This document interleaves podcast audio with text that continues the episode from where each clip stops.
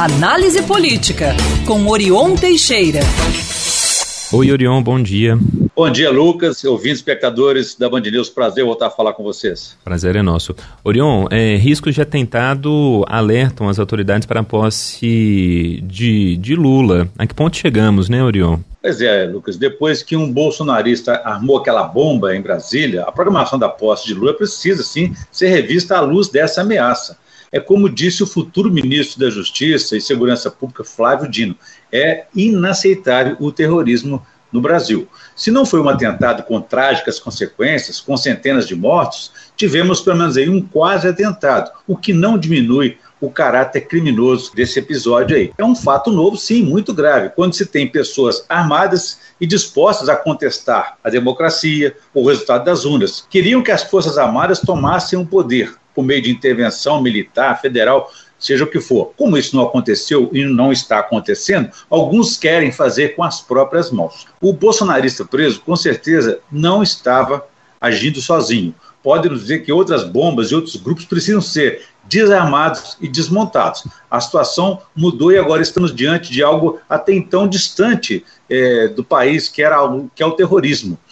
É preciso reinvestigar a fundo, Lucas, e identificar também mandantes e financiadores, porque o armamento pesado tem alto custo. Alguém está pagando essa conta. Então será necessário rever tudo, reforçar o policiamento, já que autoridades federais estão omissas diante do episódio, desde aqueles protestos violentos é, em Brasília no início do mês. A prisão na véspera de Natal do homem suspeito de ter tentado explodir um caminhão de combustível em Brasília aumentou esse clima de tensão em torno da posse. Então, é, podem haver novas tentativas, se é necessário também desmontar esses acampamentos aí de apoiadores do presidente Jair Bolsonaro na porta dos quartéis. Afinal, ali é ou não é uma área de segurança nacional? Então é preciso acabar com essa conivência das Forças Armadas que a partir de 1 de janeiro estarão sob novo comando. É, Orion, e eu fico impressionado no caso desse acampamento lá em Brasília, virou uma incubadora de golpista mesmo. Ontem, trazendo um crédito aqui, é uma reportagem muito boa do Fantástico, inclusive mostrando que teve acesso ao depoimento desse desse bolsonarista radical que planejou o atentado, ele tinha um arsenal no apartamento que ele estava alugando, sei lá, que ele estava em Brasília.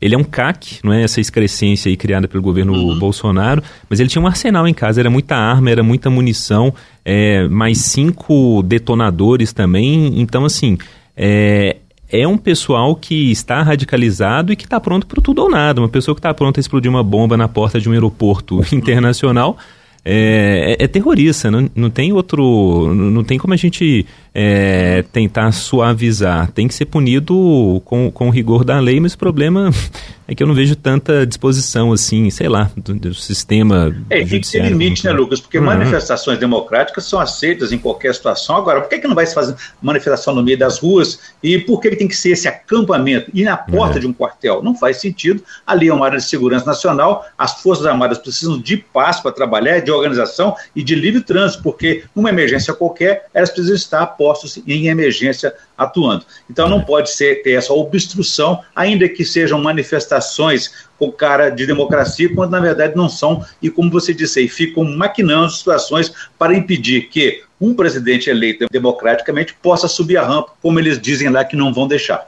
É, o governo vai tomar posse, vai ter muito trabalho com essa turma que está aí acampada, que raja gabalha da vida e por aí vai. Orion, e uma pesquisa... Você foi o embrião disso, Lucas, ah. lá no lacedismo, né? lá em 1950, é. o Carlos Lacerda já dizia dessa forma, né? esse senhor, Getúlio Vargas, à época, não vai ser candidato. Se for candidato, não será eleito. Se for eleito, não tomará posse. Se tomar posse, não vai governar. Se governar, não termina o governo. Aconteceu com Getúlio, não terminou o governo. Fizeram o mesmo com Dilma Rousseff. Enfim, estão sempre tentando, de uma maneira ou de outra, impedir os resultados, quando não interessa a esse grupo, de alguma forma financiar formas de terrorismo agora, como vimos aí, para impedir a posse de um presidente eleito. Então é preciso barrar de vez essa onda aí golpista. Verdade.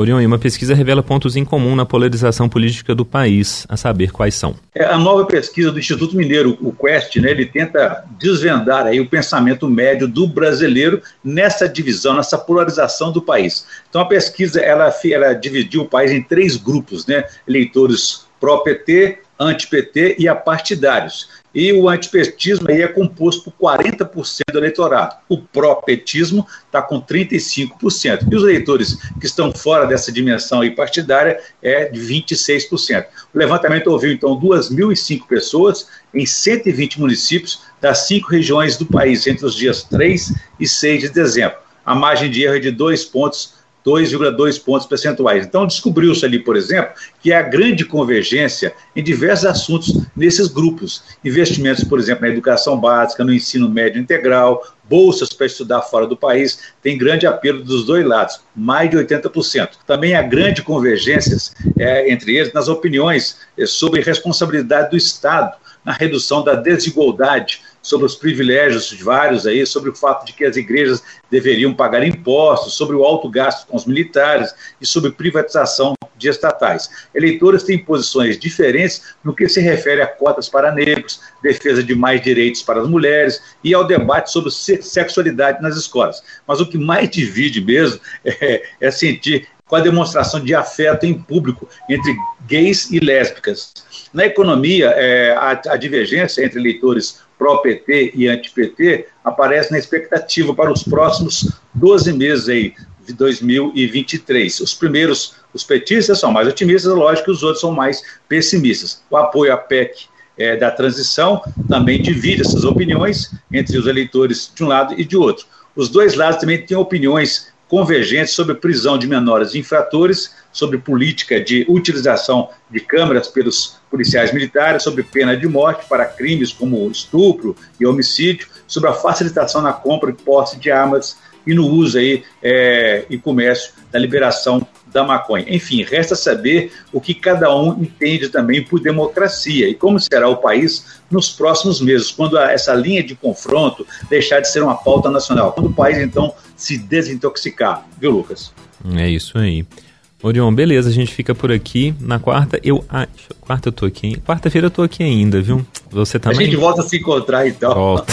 Uma volta. boa semana para todos. Quem quiser saber mais pode consultar meu blog no www.blogdorion.com.br. Façamos um bom dia. Valeu, Orion. Bom dia.